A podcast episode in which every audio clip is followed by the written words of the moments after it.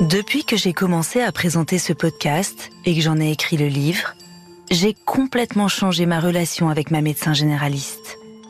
Je ne vais plus la voir uniquement quand je suis sur les rotules, abattue par une grippe ou une infection saisonnière. J'y suis aussi allée deux fois sans raison particulière. En fait, j'ai suivi le conseil de plusieurs médecins qui ont témoigné d'un symptôme et qui m'ont parlé de l'importance des visites de prévention. Parce que le médecin généraliste est celui qui nous connaît le mieux, qui saura interpréter les petits signes, les changements dans notre état général. Il est la tour de contrôle qui sait orienter chez le spécialiste qu'il faut, et il peut même parfois apporter un éclairage décisif.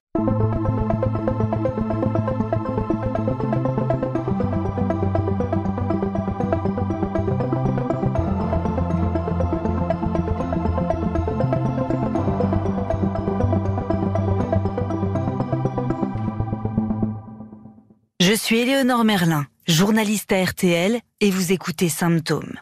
Dans ce podcast, des médecins me racontent le cas le plus marquant de leur carrière.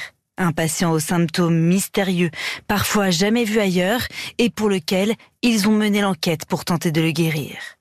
Dans cet épisode, Loïc Véval, médecin généraliste à la retraite, me raconte la prise en charge d'un patient qu'il connaissait depuis une trentaine d'années lorsqu'un jour, il a détecté chez lui des signes faisant penser à une pathologie sérieuse.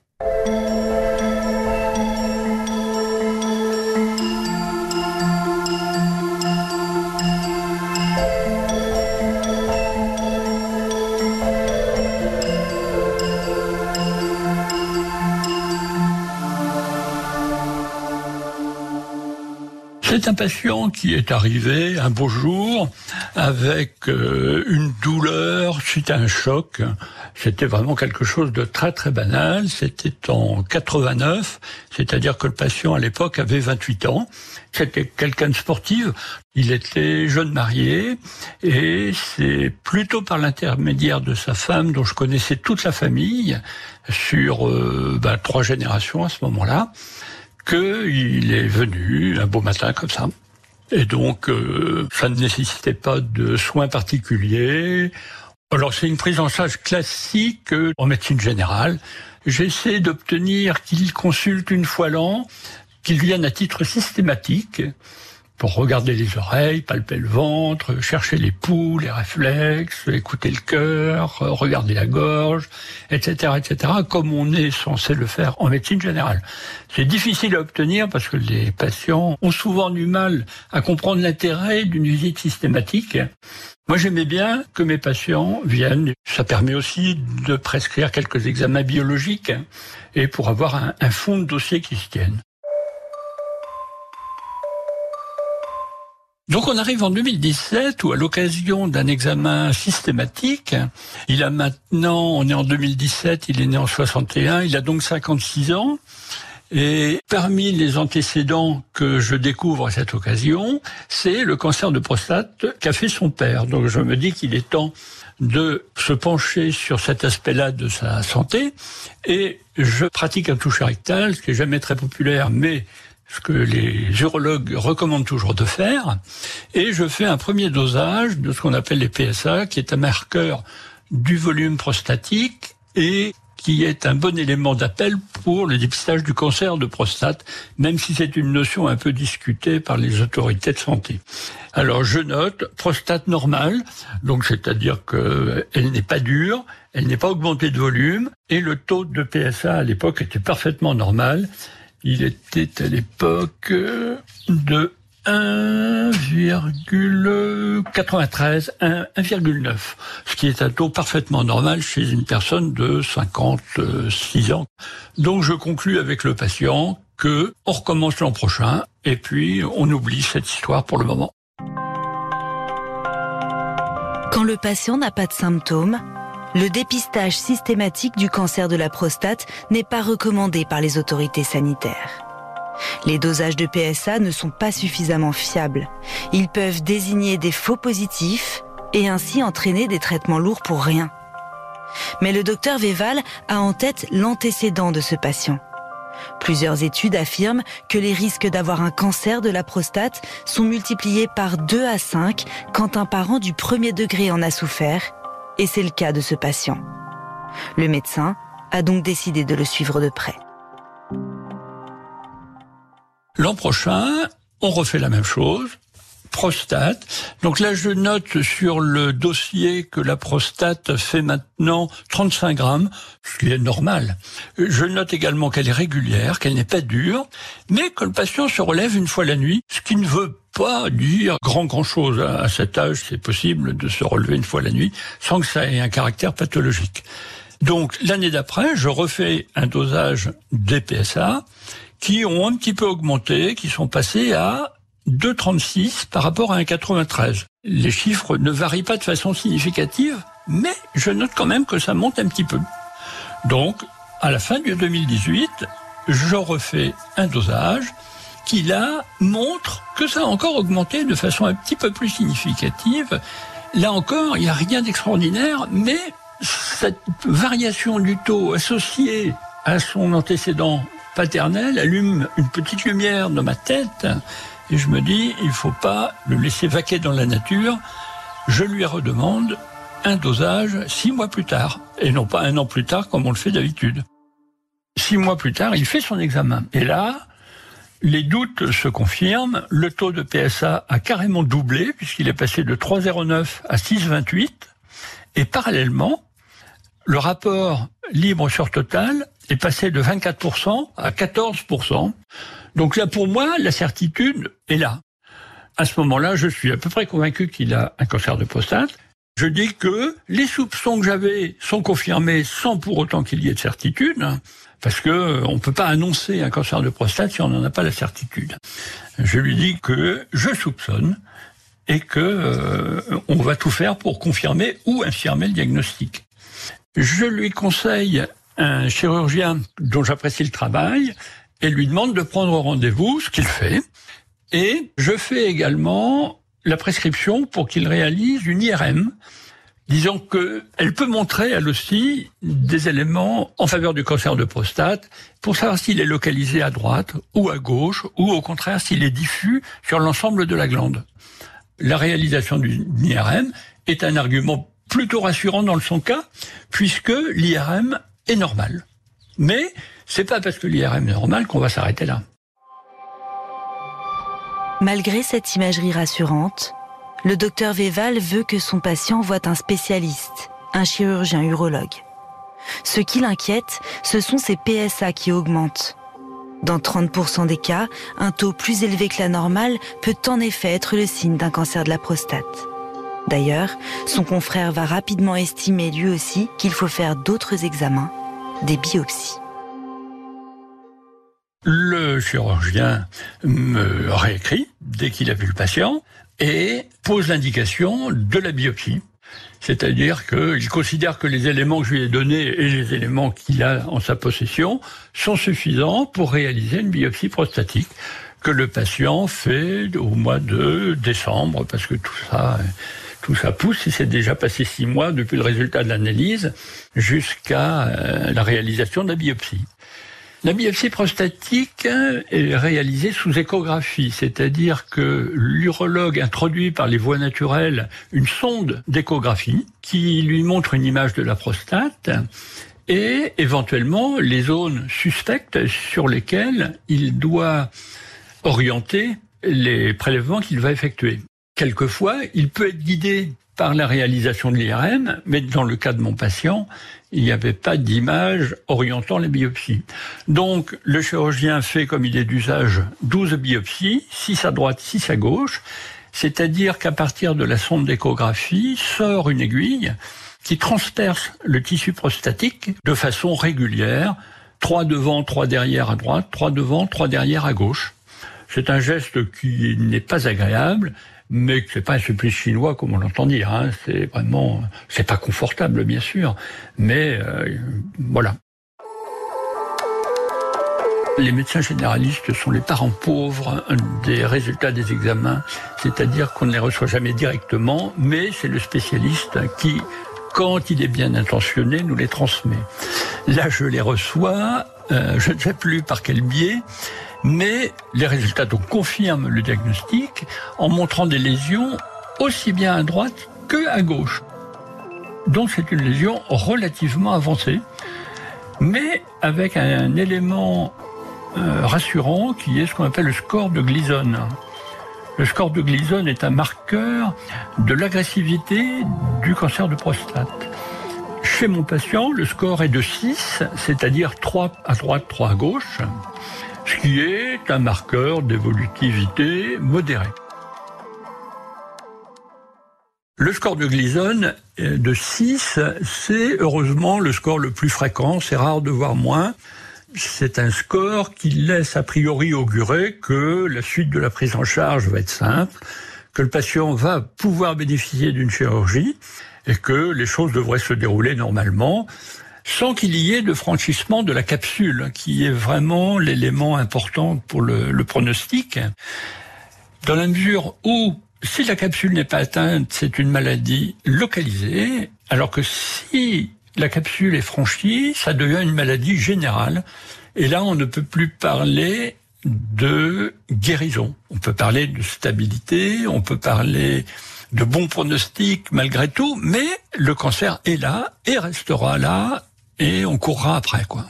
Alors que dans une chirurgie bien faite, sur une maladie localisée, le patient est guéri, guéri de la même façon qu'on est guéri d'une angine. Donc ça reste un bon cancer. Tous les médecins généralistes ont une grande habitude du cancer de prostate parce qu'ils en ont vu beaucoup, beaucoup, beaucoup. Et ils savent bien que dans la majorité des cas, pour peu que le diagnostic soit fait à temps et que la prise en charge soit bien faite, c'est un cancer qui guérit bien.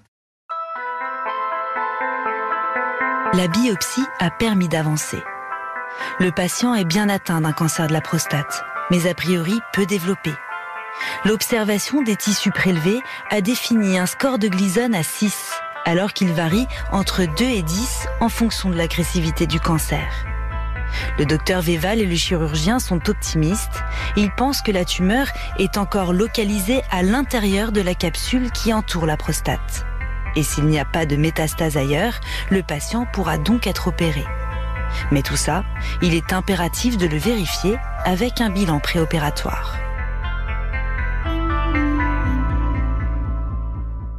Le patient a bien réagi parce que je lui ai expliqué tous les éléments favorables de son dossier.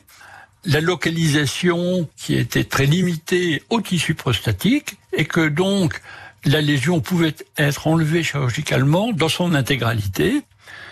Maintenant, avec les techniques chirurgicales, d'autant que le chirurgien auquel je l'ai adressé utilise un robot, les suites chirurgicales sont en général très simples, puisque ce qu'on redoute, c'est à la fois le, les complications sur la continence et sur la sexualité. Et maintenant, avec les techniques chirurgicales actuelles, ces deux problèmes sont résolus dans la majorité des cas. Donc je ne suis pas inquiet pour mon patient, pour lui en particulier, mais même pour les patients à qui j'ai découvert des cancers de prostate. Ça s'est très très bien passé dans l'immense majorité des cas.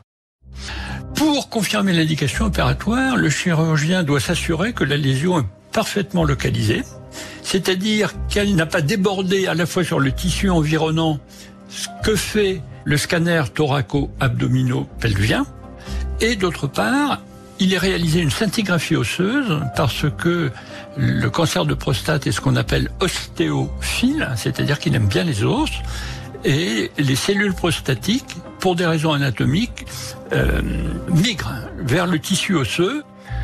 La scintigraphie osseuse est réalisée pour vérifier qu'il n'y a pas de lésion osseuse, parce qu'a priori, ça rendrait le patient inopérable dans la mesure où, la maladie est diffuse. Vous ne pouvez pas espérer, en enlevant le tissu prostatique, enlever le tissu osseux métastatique qui est situé dans les côtes, sur le cuir chevelu, sur les vertèbres ou ailleurs.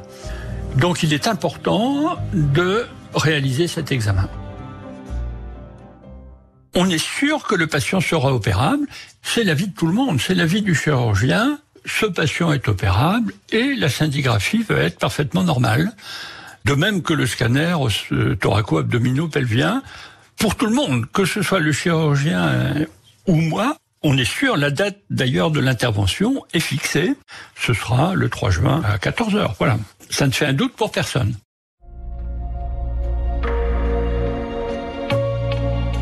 Et donc la scintigraphie, contre toute attente, montre une lésion qu'on appelle hyperfixante sur un arc costal qui est tout à fait en faveur d'une métastase osseuse, ce qui est totalement incompréhensible.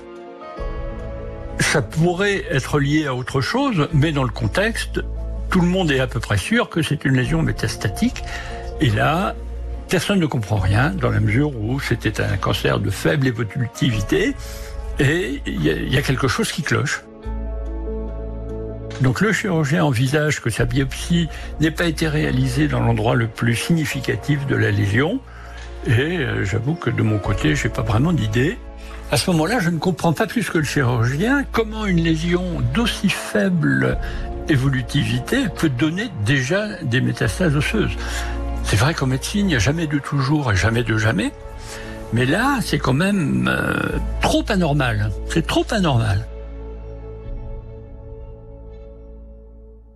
Cette métastase sur l'imagerie surprend tout le monde.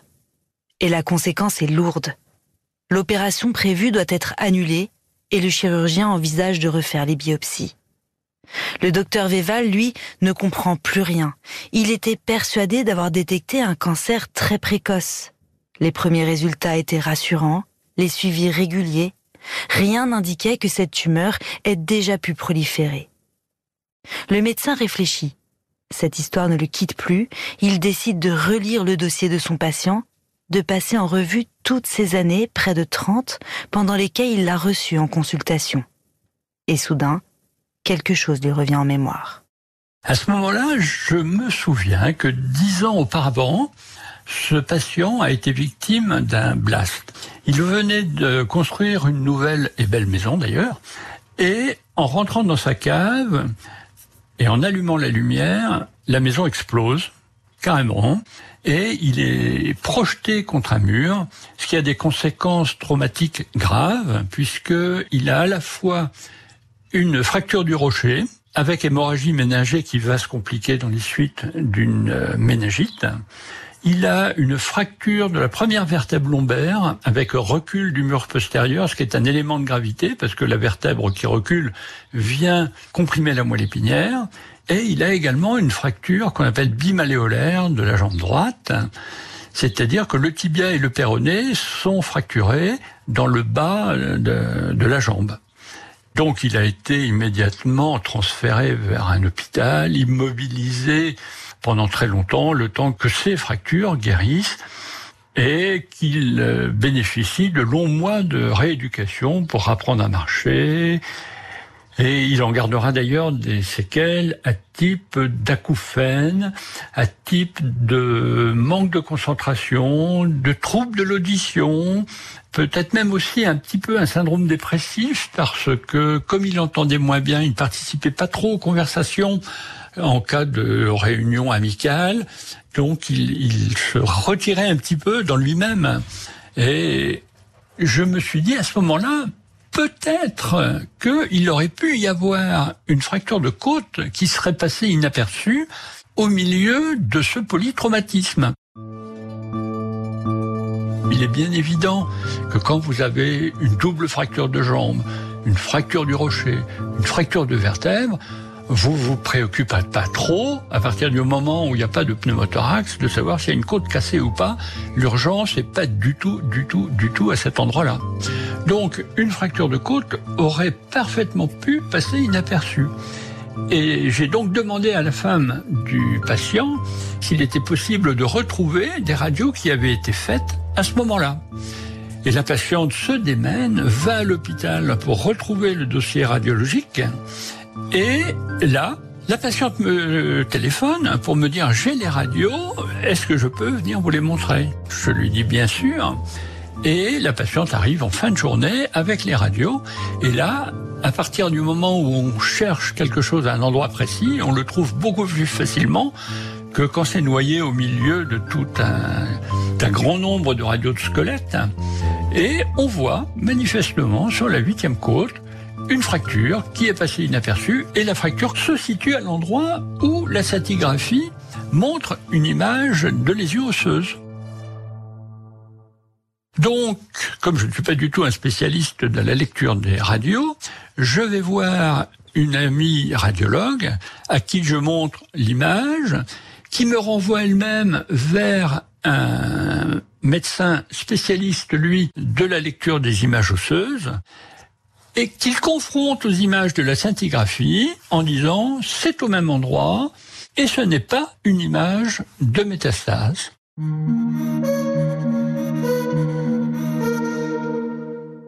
Le docteur avait vu juste. Gravement blessé dans cette explosion, son patient avait une fracture de côte qui était passée inaperçue et qui avait trompé tout le monde, laissant penser à une métastase. Ça change tout pour ce patient.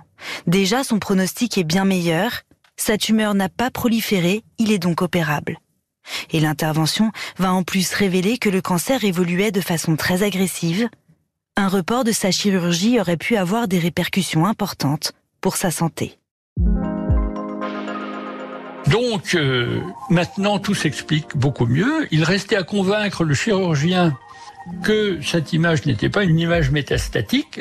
Le médecin radiologue a donc fait un certificat attestant que l'image scintigraphique correspondait à l'image d'une séquelle de fracture osseuse et que donc la chirurgie ne devenait plus contre-indiquée. Et au vu de ce papier, le chirurgien puisqu'il était couvert, dans la mesure où le certificat du confrère le dédouanait vis-à-vis de cette image, il pouvait opérer. Et la date, la date de l'intervention n'avait pas été modifiée, en fait. Ça s'est passé trop vite et le patient a été opéré. Et l'analyse de la pièce opératoire a montré deux choses. La première chose, c'est que la lésion était bien localisée en intracapsulaire mais que les vésicules séminales, qui sont euh, collées, on va dire, au tissu prostatique, étaient déjà envahies. C'est-à-dire que ça restait intracapsulaire, mais probablement que si on avait dû attendre six mois que les nouveaux examens montrent que le patient est opérable, eh ben, peut-être qu'à ce moment-là, la capsule aurait été franchie. Donc c'était important qu'il soit opéré à la date prévue. Ah ben, c'est une très bonne nouvelle, comme on aimerait en avoir plus souvent. C'était le, le plaisir d'y avoir pensé. Je dirais que ça fait partie des satisfactions qu'on peut avoir quand on fait de la médecine générale. C'est de la médecine générale, c'est j'habite en bord de mer, donc je considère que c'est un peu comme aller à la marée et on ne trouve jamais rien, mais de temps en temps on trouve un homard. Et ce jour-là, eh ben, ça compense toutes les fois où on y est allé pour rien faudrait mettre en, parallèle les bonnes histoires comme celle-là avec les histoires où on a été quand même moins bon, où on est passé à côté de diagnostics qu'on aurait pu faire. Si on met dans la balance, bon, ben on espère que ça a plutôt penché du bon côté. Mais quand on analyse objectivement sa pratique, on s'aperçoit que de temps en temps, on n'a pas été très bon. Alors heureusement, de temps en temps, on a été un peu meilleur. Donc ça fait plaisir.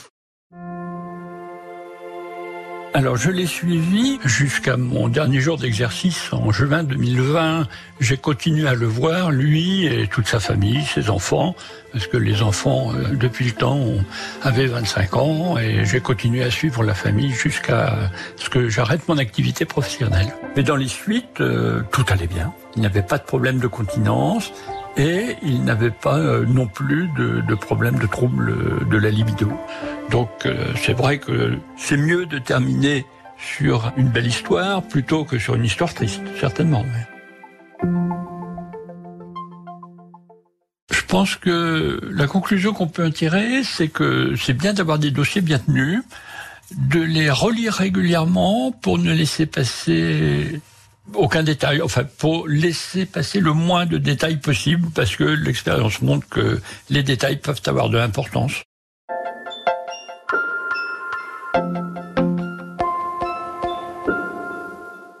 En médecine générale, on n'a pas beaucoup, beaucoup l'occasion de se glorifier de ce qu'on fait, parce que les patients viennent consulter pour des bobos. À la fin de la journée, quand on regarde la liste des gens qu'on a vus, il y avait surtout des rhinopharyngites et, des traumatismes du gros orteil, rien qui nous permette de dire encore une vie de sauvée. Alors que là, en voyant ça, eh ben, on se dit, ah, ben là, ce jour-là, j'ai eu une bonne idée Je suis bien content euh, que ça se termine comme ça. Pour mon patient, bien sûr, mais pour moi aussi.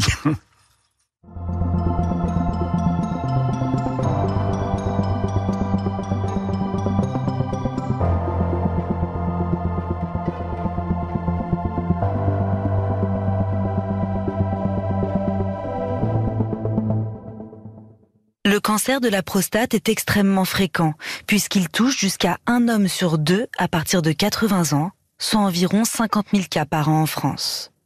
Le dépistage systématique n'est pas recommandé, car il est d'évolution très lente et il n'est pas certain qu'un diagnostic précoce soit vraiment utile. Le cancer de la prostate est de bon pronostic, près de 90% sont en rémission à 5 ans. Merci d'avoir écouté ce nouvel épisode de Symptômes.